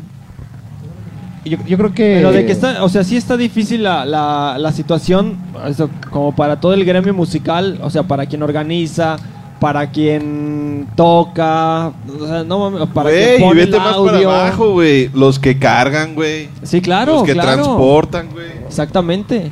Y sí, sí, sí se la están viendo muy, muy cabrón. Porque tengo amigos también que están en ese cotorreo y muerto el pedo, muerto el pedo. Varios compas que a lo mejor habían hecho inversión muy cabrona a fin de año para este año meterle, a lo mejor agarrar más eventos, pues le invierto, compro más equipo para poder abarcar más. Luego, luego me valió madre el pedo. Entonces ahorita ya están así como de verga, cabrón, ¿y ahora qué? Y ni cómo vender otra vez el equipo porque nadie tiene varo. Y es que hablamos de, la industria, por ejemplo, de, de- lo, lo comentamos ya varias ocasiones. Un evento como la feria, por ejemplo, ¿no? Como el Congreso de Veterinarios que siempre traían ya un- un, este, un show grande, realmente era como un festival. Y toda esa gente, ¿no? Desde los, los, los jalacables, los que ponen el escenario, los, los de seguridad, La dueña de los hasta- cigarros. Hasta, los que venden las papitas, ¿no? Los cubeteros, güey. Es, es, es algo bien cabrón, güey. Neta, sí, sí, no, no es... Que tuvieron que buscar otras alter- alternativas pues para llevar la papa a la casa. Está muy cabrón. Por ahí. Robar, güey. Y Robar y asesinar, güey. No como- roben, culeros. No, eso está bien pagado, yo creo, ¿no? Pues hay un chingo de muertos. Güey, de- de- tenemos unos días que están acribillando a toda la gente, güey. Esos pinches sicarios quieren acabar con la población. Con sus mejores clientes, ¿no? Sí, Esta- sí, sí. estadísticamente yo creo que hay más muertos ahorita en León, en León. Pero por asesinato. Por asesinato que por el coronavirus. Ah, creo eso que- sí, güey. Desde que empezaron los asesinatos siempre ha habido más. Dijeron no que era la ciudad más Ahorita violenta. llevan 62 Ahorita de este y apenas pedo, llevamos 22 días. y agosto terminó en 98. Salud porque este pedo se arregle. Salud. salud, Ahorita, más bien uno se preocupa por... No tanto... Güey, ¿traes cubrebocas? Eh, sí. Ah, bueno. Güey, la neta, ¿vendes droga o algo, güey? No, quiero pedo, güey. La neta sí está cabrón, ¿no? O sea, pues se ha perdido. eh, Ahora sí que ya, ya está más que visto que lo, lo que fue León, Guanajuato, las épocas que hablamos hace 20, 15, 10 años, este, esa ciudad de provincia que todavía tenía ese encanto, pues ya no existe, cabrón. O sea, neta, la semana pasada a una cuadra de mi casa bajaron un güey en el Panteón San Nicolás, otra vez se salvó de pura cajeta. Este, pues lo, lo estamos viendo diario, güey. Güey, ¿en qué momento Muy está cabrón. más chido vivir en Tijuana que en León, güey? Chingue su madre. Ciudad Juárez, cabrón. Ciudad Juárez. Ya güey. cruzas para el otro lado, cabrón. No, sí está muy cabrón también lo que dices. O sea, ya a la vuelta de la casa es donde ya se ven las cosas. O sea, ahí enfrente de su casa también ya varias veces llegaron a rafaguear ahí un punto que ahí estaba y todo el desmadre y de repente, ah, cabrón, no, qué pedo, qué pedo. Y dices, no, no, no, ya está muy cabrón. Y Al- uno no sabe de que a lo mejor sale uno a la tienda o algo y te toca, cabrón. Al tiro con lo que dicen que mucha gente que roba ve este programa, güey. O sea, No, nosotros no, nos ven, güeyes, que Ahí están está. acá criqueando en, No roben. en San Miguel, ¿no? No, no, no roben. Puro chichiplí. No, no se crean. A Nosotros nos ve pura gente fina e inteligente. Sí, sí, sí. Eh, eh, podemos ir a la sección final que es de noticias eh, más o menos irrelevantes, pero de las que sí nos podemos reír. Por eso nunca incluimos aquí violencia o feminismo. Yo quiero política. mandar un saludo. Ah, mándalos, mándalos. Un saludo- saludos. Un saludo para Armer por ahí que anda cotorreando. También nos anda viendo Armer 1.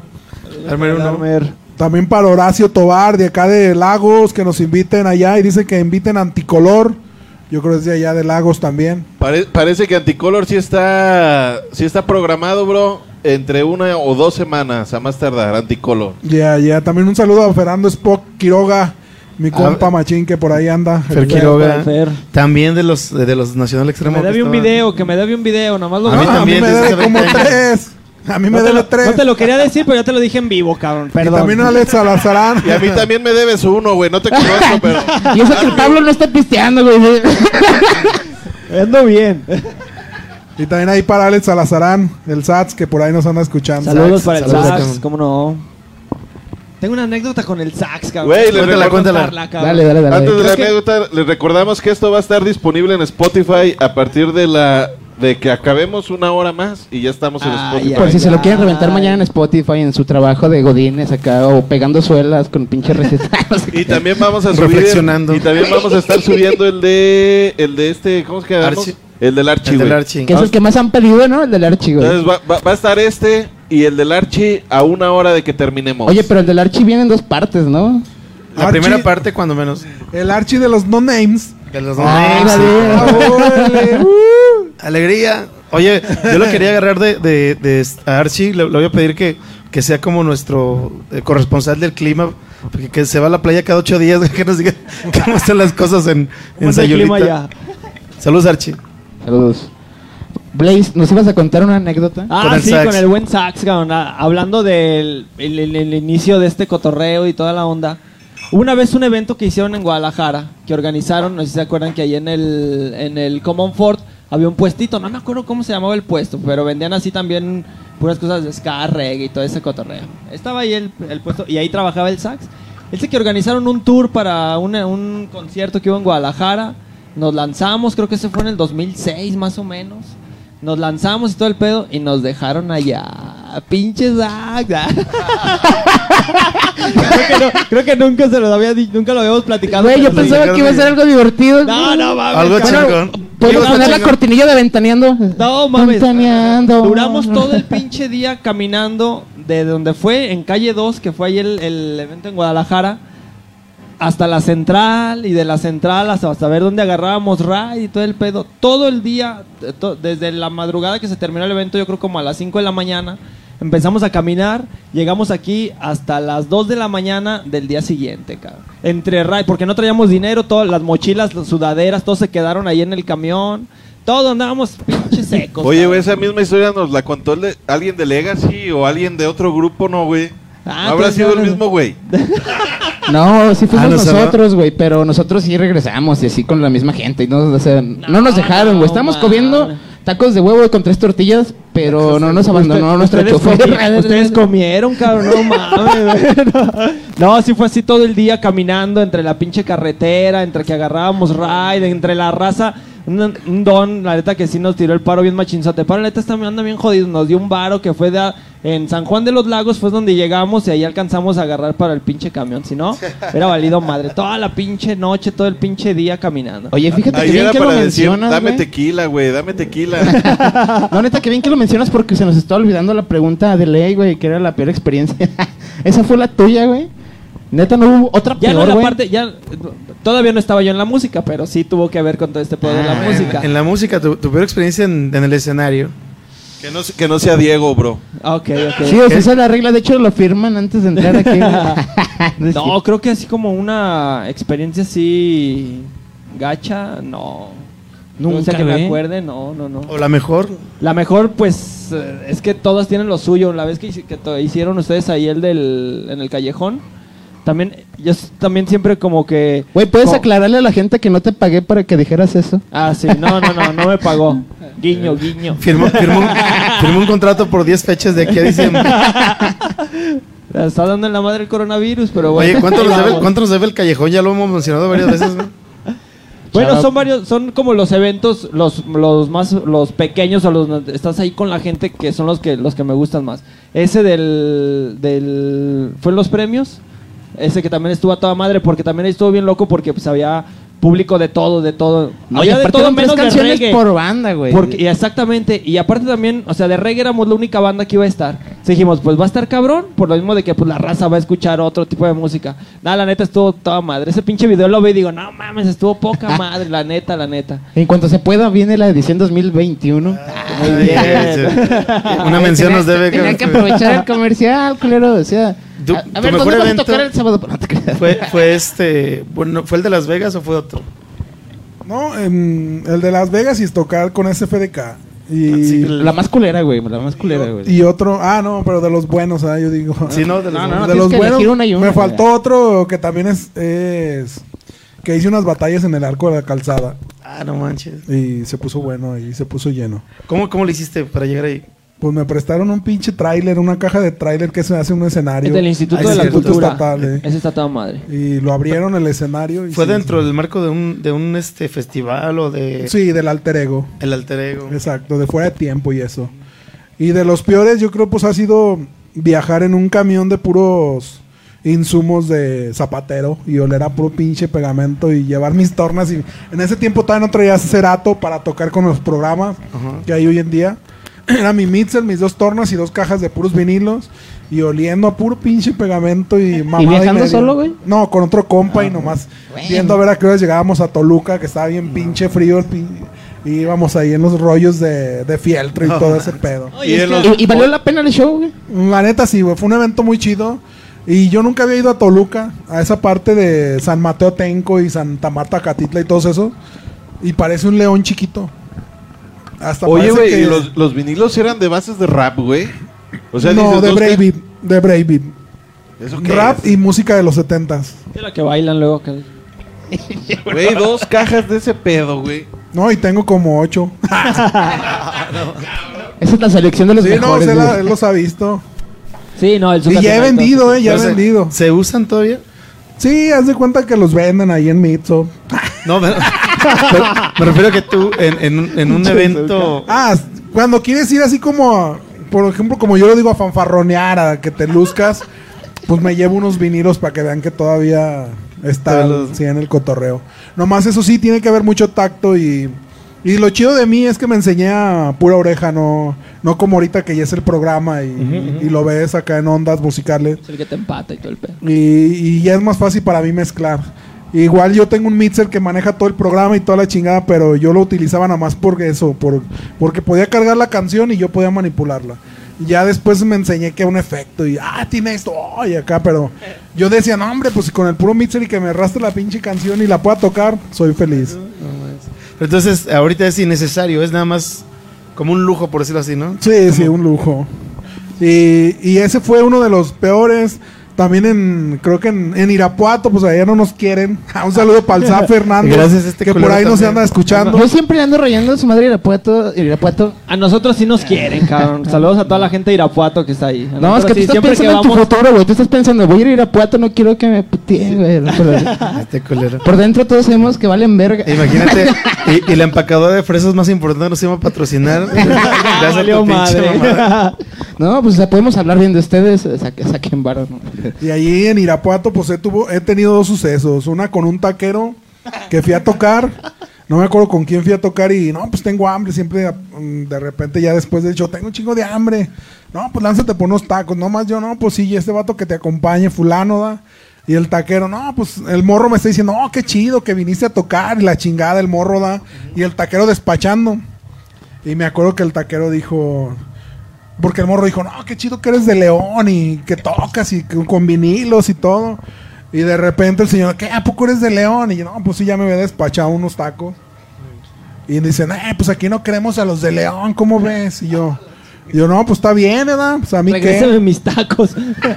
no, deja de eso, sacó un pinche machete y a correr, la neta, sí. No, Nada más porque eran de León, güey. No, no, o sea, el otro morro dijo, eh, pero es que él, él es DJ, dice, me vale verga, y acá sacó machete. No No, no, mames. corrí literal, dije, pues si me tiras sin va a valer pito, no me gusta que, que pase eso de los machetes. No me gusta ser macheteado. Sí, no, sí.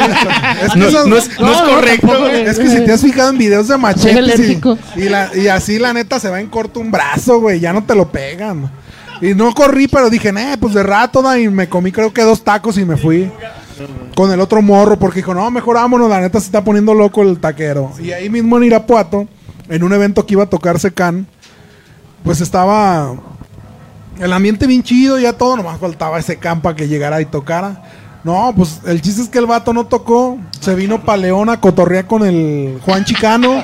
No se vino pa' León a mames. cotorrear con Juan Chicano. Agarró el pedo. que- Y nosotros, yo y el Doom Deca estábamos cotorreando y estábamos ahí con los Illuminati, que, ta- que también esa vez fueron a tocar, con el Bufón y el Cadenas, y de repente pinche gente alterada, putazos, y oye, no, y acá. Porque no fue el a secán. rejuntar, Simón, a rejuntar, que porque el evento eh, valió pito y Decker en paz descanse, uno de allá de, de Salamanca. No, que aguarden, que porque ya nos vamos y la chingada. No, güey, no mames, un chingo de vatos con un chingo de machetes, güey. No, mames. y yo les ¿Por qué decía, no fue el güey este? Eh, O sea, no es, no es por ofender a nadie, pero también que la no le gente que va pagaron. a conciertos de Secan no es la más fina, creo que no le, creo que no le liquidaron bien, ¿verdad? Su dinero y no fue. No, pues saliendo, yo les decía a mis, a mis compas, a Doom Deca, les decía, nomás nunca digan que eran de León, nunca digan que son de León, por mi experiencia. No sé si a ustedes también se los dije alguna vez. Nunca hay que decir en Irapuato que eres de León, porque la banda, la que te está escuchando, te quiere. Pero si alguien que ande por ahí de la mermelada, o no sé cómo chingados les digan, pues acá se alucinan en, en corto. Y, y no, pues el chiste fue de que salimos, que pensaban que yo era el DJ de ese can y que mi compa eran así como que éramos del, del Los complot. culpables. Team, del team. Y hace unos vatos, mi compa salió riéndose y un vato, ¿qué, güey? Te vas a pegar un tiro y mi compa, Simón, pero no lo oyó. No lo oyó bien y le dijo, Simón, Simón, ¿qué? Y acá no la querían hacer de pedo. No, bueno, subimos a un carro, güey, y nos sacaron de ahí, güey. No mames. Y otra en Silao, O sea, también... fíjate, nos- la, la barra de fútbol, no, no te creas, güey. Ya. Y otra en Silao, güey, que de repente yo estaba tocando un evento de rap ahí en el karaoke, se llama Bar Karaoke, es bien famoso ahí en Silao. Y estábamos bien a gusto, me llevé mi compa, a un compa que le dicen Paquillo, que es B-Boy. No, pues me llevó y todo, y empecé a tocar, la chingada, no, pues entre los que se conocen de ahí, eran como dos bandas y se empezaron a pegar un tiro, no, un vato le dieron un sillazo a Kira, güey, pero así, con todo, güey, y un vato empezó a aventar cosas, le dije- bueno, yo pensé que le dije, o sí, sí le dije, dije, no, me dijo su puta madre, no se me arrime, y nada, güey, le sacó vuelta a mis tornamesas y empezó a hacer un desmadre, y gracias, no me hicieron nada, güey, pero volaban sillas y caguamas. No ¿Y, y la seguridad? No, güey, no, lo- lo- la banda No de ahí, la banda no de ahí arrasó, güey. La banda de ahí arrasó con todo. Oye, pero no es mamón, ¿cómo si, si un leonés va a ir a Puato Vacilao como que siempre le hacen estos gestos o en su defecto lo- los quiere putear un taquero? Pero esos en hijos de su puta también, madre no. se la pasan viniendo aquí a divertirse y a hacer su cagadero, güey. Aquí Pero no es les si hacemos cuenta, nada. Entonces convoco a los leoneses a que le rompan su madre cada vez que ven un, un irapatense. Es, es que si te das cuenta, si te pones a ver, güey, tú cuando entras a una colonia eres visible, güey. O sea, vamos a hablar que Irapuato está chiquito y entras, eres visible. Y en León cuando vienen para acá se pierden, güey.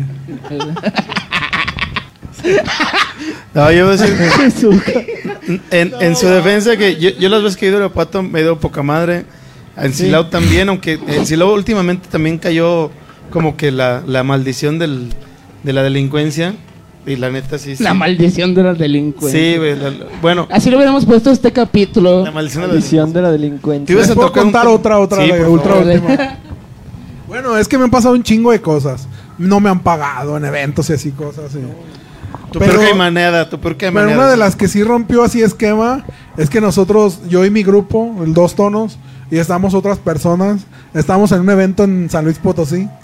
Y, era un bar muy famoso que se llamaba El Club o algo así como algo. Y el chiste es que ese bar era de reggaetoneros. Y nada más nosotros íbamos a estar de rap. Pero según a la banda reggaetonera también le gustaba el rap. Pues tocamos y todo chido. Y de, la- de las veces que dices, no, hombre, fue un éxito, güey. Todos se alucinaron y hasta perrearon con las rolas y cotorreaste chido. No, pues que allá atrás váyanse al backstage. No, pues ya estamos ahí. Había una caja, güey, con un chingo de botellas. Pero nosotros no sabíamos, no, pues agárrate una. Ahorita le decimos al durazo que, Una para cada que, quien. que- que la agarramos nosotros, ¿verdad? Acabó el vato, dijo que no había pedo. Nos sacaron del bar, güey. Del, del backstage. Pero no supimos ni, ni nos dijo el dueño, pero te das cuenta que entraron unos pinches gordotes. A la verga, ¿qué quieren aquí? No, pues es que somos los que cantamos. Y, no, pues es que, y, y acá, pinches pistolas y la chingada. Y luego ya cuando nos dimos cuenta, pues eran, supuestamente en ese tiempo era cuando andaban los zetas bien tremendos allá en San Luis. Y nos tocó conocer un vato chido también. Y bien, no, pinche desmadre en San Luis. Cada vez que íbamos a tocar allá. ¿Nunca has tocado en una fiesta de algún narcotraficante? No, No. máximo respeto a los narcotraficantes. No, nunca. Nomás una vez Y si, si lo he hecho, ni me acuerdo. Me dijeron que no dijera. Güey, ya, ahora sí, para finalizar, hay, hay unas noticias que me gustaría tocar porque creo que de verdad. O sea, se presta mucho para, para burlarnos un poco. De hecho, creo que este tema es de Yoko Ono y se me hace que es un karma. Bueno, no te creas, es muy fuerte que lo diga. Yoko Ono, Sí, o sea, La, la viuda de John Lennon. La desnalgada. Esa mera. Toda la conocemos por el meme donde sale esta japonesa sin nalgas. Esa mera. Ya salieron a, a la defensa de Silá, güey. Dice que son bien trancas, güey. Saludos Este- este- Irapuato, pinche acompleja- Salamanca, Este pinche Celaya. acomplejado porque vive en Villas de San Juan. no vivo en Villas de San Juan, claro. Y ahorita los de Villas de San Juan. ¿Qué onda, Julio? No, y o sea, dice es- que los hijos de la mermelada, güey, sí son bien pasados de verga con. De- esas son las, las barras, ¿no? De fútbol. No, sí, no. No, ma- máximo respeto a todos, pero bueno, no, no- mira, no me quiero dar más vida con la gente. Máximo respeto a todos. Con la lágrima de. No, qué bien que no hablé de narcotraficantes.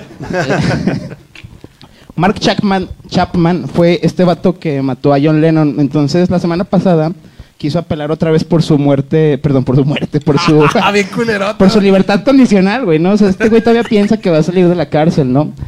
Y tiene varias citas. Dice, solo quiero reiterar que lamento mi crimen, dijo Chapman, la Junta de la Libertad Condicional en el Centro Correccional Wendy de Nueva York. No tengo excusa, eso fue por gloria personal, creo que es el peor crimen que puede haber en contra de alguien que es inocente. Gloria personal es la justificación de este perro para haber matado a John Lennon, güey. No mames. Y todavía dice disculpas a, a Yoko Ono por el daño que le hice. Y ahí sí dije karma, güey. O sea, le iba a llegar por izquierda o derecha a esa colera, pero. Entonces el punto es que dis- se, se pide disculpas a Yoko Ono y la pinche comunidad que chingue a su madre, cabrón, porque en realmente, yo creo que la menos interesada en que le se disculpen con, con, con ella por lo de John Lennon es ella, güey.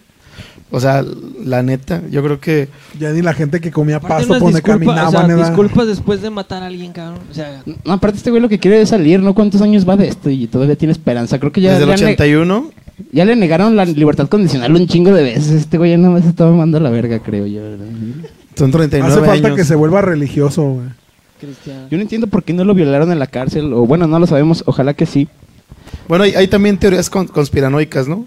¿De que no Que se murió? dicen- no, que dicen que realmente eh, este cabrón Chapman era un, un güey adiestrado en la silla y la madre, ¿no? Que, que en realidad este, querían eh, acabar con, con toda la influencia que tenía en el, en el mundo occidental John Lennon. Obviamente porque él estaba promoviendo, aunque veladamente, no directamente, un, una, este, una ideología que tenía más que ver con el, con el comunismo, con el socialismo, ¿no? Con el socialismo más que el comunismo per se. Eh, y creo que de ahí se deriva pues la, la teoría conspiranoica.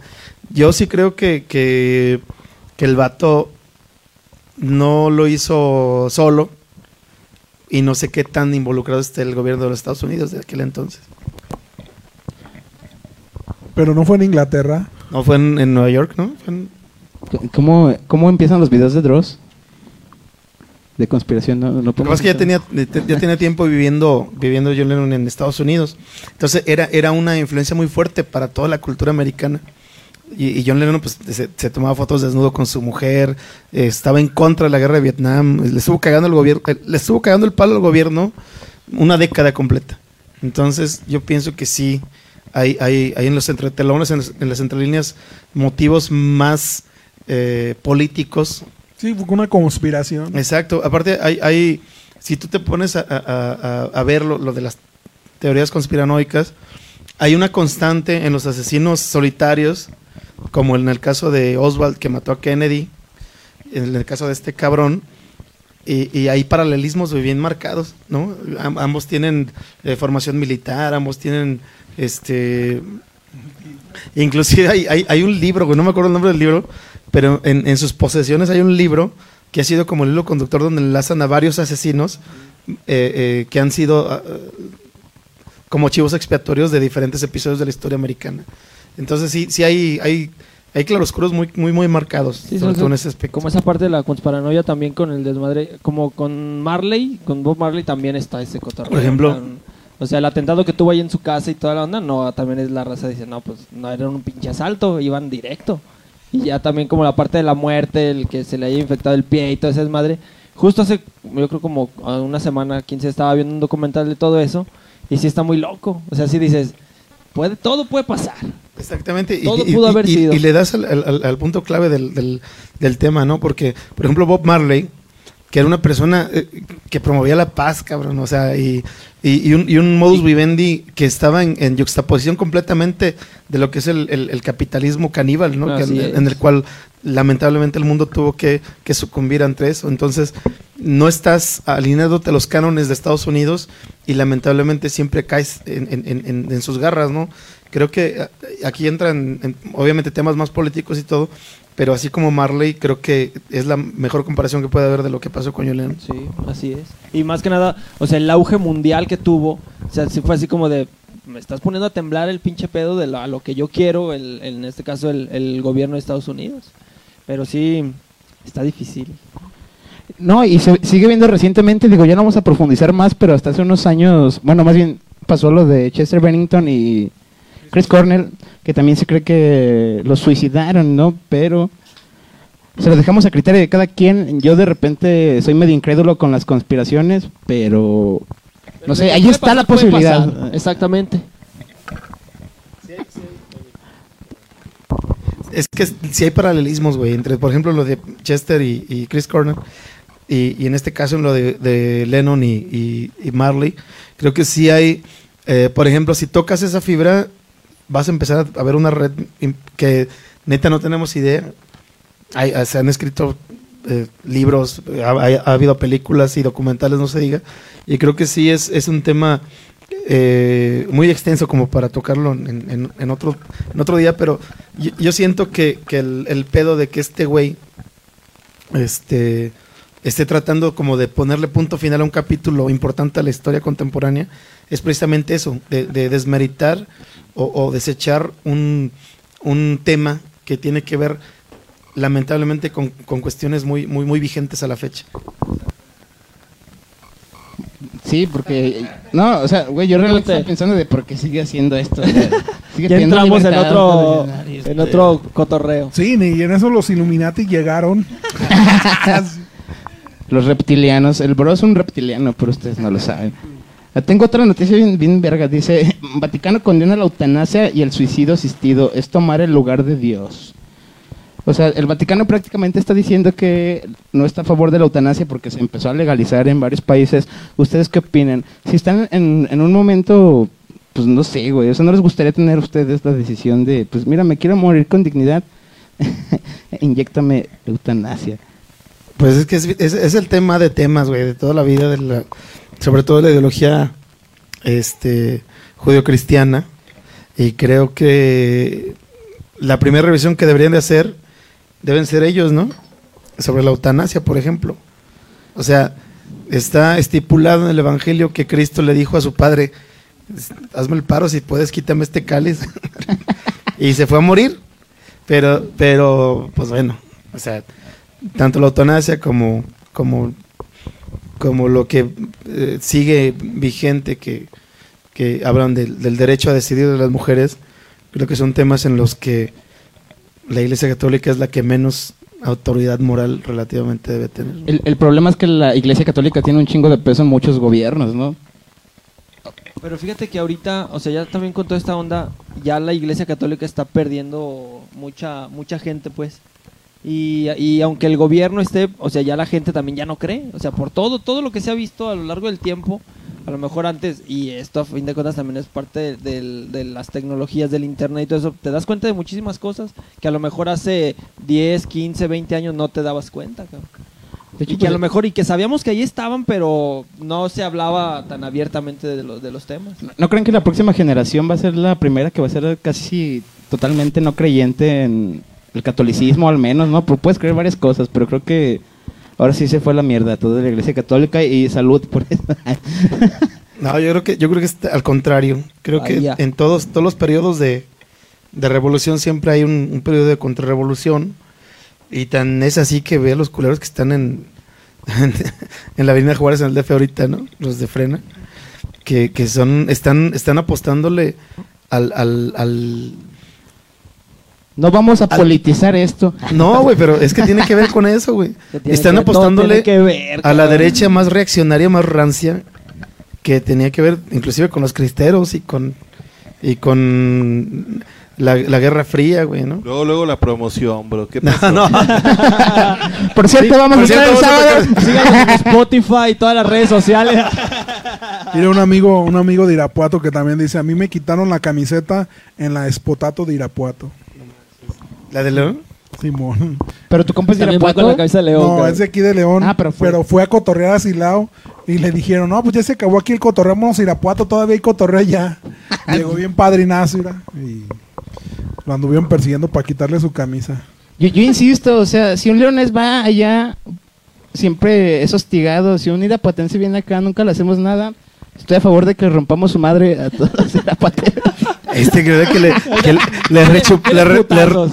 Le rechupaba el pito a los güeyes de. ¿Cómo se llaman? ¿A quién, güey? ¿A quién no, perro? ¿A quién, a quién no? No es cierto, Irapuato, es broma. O sea, sí está de la verga sociedad y todo y nos hostigan, pero vengan cuando quieran, culeros. o A sea, los de Leider, güey. vengan a dejar aquí su dinero a de presas. Sí, se las puesto a la raza de Irapuato. Oh my God. Parece mamada, pero parece que Irapuato tiene exponentes más fuertes, güey, que aquí en la ciudad. Eso sí, güey, la neta, Como hay que reconocerlo. hay que Trágico Ballet, reconocerlo. las fucking bitches, güey. Agony Lord. No, no, irrefutable para mí, ahí sí, no, no puedo decir que no, pero su gente vale verga, ¿no? Están chidos sus músicos, están chidas sus bandas. Los músicos no son gente, güey. Son, vienen de, vienen de, de, de Krypton, No, no, cabrón. no, güey, o sea, ¿qué porcentaje de irapuatenses crees que saben tocar un instrumento? No te creas, ya, vámonos. Mira. Un compa, un compa dice, dice también con el con el asesinato, ah no, aquí dice Silao García, también con el, asesina- el asesinato de Tupac se dice que hubo conspiración de los Illuminati. ¡Ah, perro! Tupac, ¿cierto? Y otro compa dice, ay, dice el King Clan con la gorra de león en Irapuato. Pues ahorita traes tu gorra de león, güey. A huevo. ¿A poco sí se alcanza a ver el logo a cámara, güey? Pues yo creo que sí, pues si lo comentaron, güey. Ah, ya sí, verdad, perdón. Ya estoy borracho, ya nos podemos ir. No, no se crean. ¿A dónde, ¿Qué, qué nos güey? falta, güey? Pues es- en ese aspecto de lo que mencionas de, de la eutanasia, este, yo sí estoy a favor de la eutanasia. Está bien, pues, Por dos, o sea... Así mataron a Bad, a Bad Bunny. Ya estás matando Dios a Bad Bunny. ah, no, Dios te dígate. oiga. También toqué en el evento de Bad Bunny. Cuando vino Dios aquí a te León. oiga, puta. Qué culero eres. Toqué, fíjate, fue un- también así tuvo chido. Porque, Ya lo estás matando, cabrón. Sí, Aguanta. eso. No, no, mataron, perdón, a Ted Bundy. A Ted Bundy. Bundy. ¿Eutanasia? Simón. Pero porque Ah, ese güey era un él fue en la criminal, si- ¿no? Sí, él no, fue en la silla eléctrica. Entonces, Recuerdo porque se cagó. eso fue ejecución. Oye, ¿qué será más culero? ¿Silla eléctrica o eutanasia? Silla eléctrica, ¿no? Ah, a ver. Sí, no espérate, eutanasia no Son implica el tipo de, quieres, muerte, güey. Ah, pero- o sea, pensé que ese güey casi, casi se había matado él mismo. ¿no? Güey, una pero- es que quieres y la es- otra es que no quieres, No. culero. Una- O sea, yo te puedo hacer la eutanasia a machetazos en la, en la chompa. No, bro, Pero-. Si así quieres si morir así tú, quieres. Por ejemplo, acá a mi carnal no le gustan los machetes. Sí, también no. Perdón por ponerme pedo, pero Güey, ¿a quién le- la neta, ¿a quién le gustan los machetes, güey? No, los machetazos. Machetazos, perdón. Los machetazos. Menos en la cabeza, pues está cabrón, te despeinas y luego te, te llenas de sangre, güey. Lleno de sangre así, cabrón, no mames. Imagínate que pudieran pegar las cabezas a los que han quitado cabezas así, güey. Y que dijeran, no, por la operación cuesta 50 mil, pero vas a quedar menso. es que yo a veces digo, no que mames. sí lo pagarían, güey. te lo Yo juro. pienso y digo, no mames, como tanto cabrón que le en- he visto videos así. Que digo, no mames, le mochan las pinches manos con los machetes, las patas y todavía la cabeza. Y digo, pero que existiera la, la cirugía. No, mira, le mocharon la cabeza, pero quiero que se la pongas. Yo iba a decir el www.elblogdelnarco.com. En sus años mozos, cuando estaba... Muy sanguinarios. Que estaba más acá que, que, que cuando empezaba, vaya. Ahorita ya se volvió tan común. Que te mochen la cabeza, güey. Me la pegan. Ima- Imagínate en, en tu testamento, si, si me la mocharon, güey, paguen para que me la vuelvan a pegar, güey. No hay pedo que quede pendejo, dice. Va a estar como en Futurama, güey. ya es en Futurama que las cabezas siguen vivas. No, Pero- no. Bueno, yo, yo solamente quisiera mencionar con respecto a- al, al, al- al- al- al radicalismo religioso, que me parece muy incorrecto en el aspecto de los, los que están en reforma, los de frena, que, que comparen a un ciudadano mexicano, si bien no ejemplar, pero pero este respetable como la Gilbertona. que lo comparen con Gilberto Lozano, esa pinche cagada, güey, que está ahí mamando. No, no se vale, güey. Gilbertona es bueno. Pero. En fin. Salud. Eh, antes de despedirnos, gracias al patrocinador Feli. Y bonito. patrocinador Kunak Records que también puso otro. Gracias. que no eran Que, patrocinados. ahor- que ahorita les voy a cobrar, culero. Ah, cabrón, perdón. Saludos. Nomás a Feli. No, nos vemos la otra semana. Nos, nos escuchamos la próxima. Que- que- ¿Se pueden despedir, por favor? Ah, redes sociales, güey. sí. Gracias, gracias a ustedes primero por la invitación. No, aquí muchas a todo gracias, el Tocayo. staff, aquí de Kunak y toda la raza, chingón por la invitación y Cuando quieras. saludos para toda la banda que estuvo ahí conectada. Chingón. y ¿Dónde ahí te pueden estamos seguir? viendo. ¿Dónde te pueden escuchar? Facebook, Spotify, YouTube y pues toda la chingadera de redes ahí. bus- Pablo Blaze, Blaze and the Exiles, ahí mero. Van a estar Entonces- apareciendo aquí de este Ah, no, no, todavía no. no, todavía no. Estamos en vivo, bro. Ah, no, no, no, no. Deja sacar el cartel que traje. Ahí no entra la opción de las etiquetas. Ahí no va a De a, aparecer cin- un de a listón. 50, de a 50, bro. Pero, pero no hubo, güey. No, no, muchas gracias por la invitación acá al bro. Y a ustedes por estarnos aquí entrevistando y acompañando y hacer esta noche amena. Y muchas gracias también por tomarnos en cuenta. Y pues aquí seguimos. Por ahí una vez me dijeron, oye, que, que si no maduras en la música y, y que si no has entendido, que si no vas a conseguir trabajo. Y pues no mames, ya tengo casi 40 años y, y piensan que estoy jugando al rapper. Exacto. Es un, e-, es un buen lema, ¿no? Que este culero siempre está en la edad.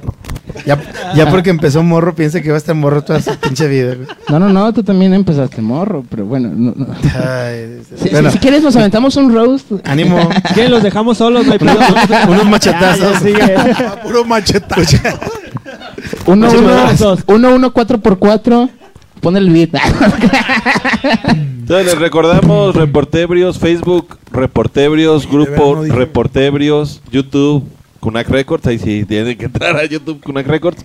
Spotify, búsquenos como Reportebrios, ya están muchos capítulos, ya estamos en Amazon Prime, Reportebrios. Ya estamos en Amazon Prime. Y próximamente en Netflix van a ver. Netflix, ay, ay, ay. En iTunes, iTunes, Reportebrios. Búsquenos en Google Play como Reportebrios en Deezer como Reportebrios. En TikTok. Tinder. Y, y en Tinder busquen a Diego Alexis Copey. También En está- es Big News, ¿no? OnlyFans. OnlyFans. Reporteros. en Xvideos, búsquenos como Reportebrios. Ahí está. Todo el contenido exclusivo está en Xvideos, ¿no? Sí. Eh, morritas tuve. Y también, no se olviden que también hay, hay, hay merch, pero nada más es para este perro, así de que ahí con él se... ¿Cuál para este perro? Hay tazas, tazas, tazas, Reportebrios. Playeras, ¿Cuánto- ¿Las playeras. tazas cuánto cuestan, bro? Playeras, eh, 75 valen las tazas de- Y tenemos playeras oficiales de Reportebrios. ¿En cuánto, bro? en 150. Por cada playera que nos compran, nos están invitando a dos sixes. Por cada taza es un six. Tú que se va a donar el 20% a una casa No mames. A la casa Hogar Kunak. Güey, Oh, Teletón sí. nos debería donar a nosotros, no mames. Todo se va a recuperar y se va a donar a la casa de Alexis. A la, Sí, casa, a la casa del niño Alexis. Oye, por cierto, que con las lluvias se inunda y está en segundo piso, que a veces se inunda.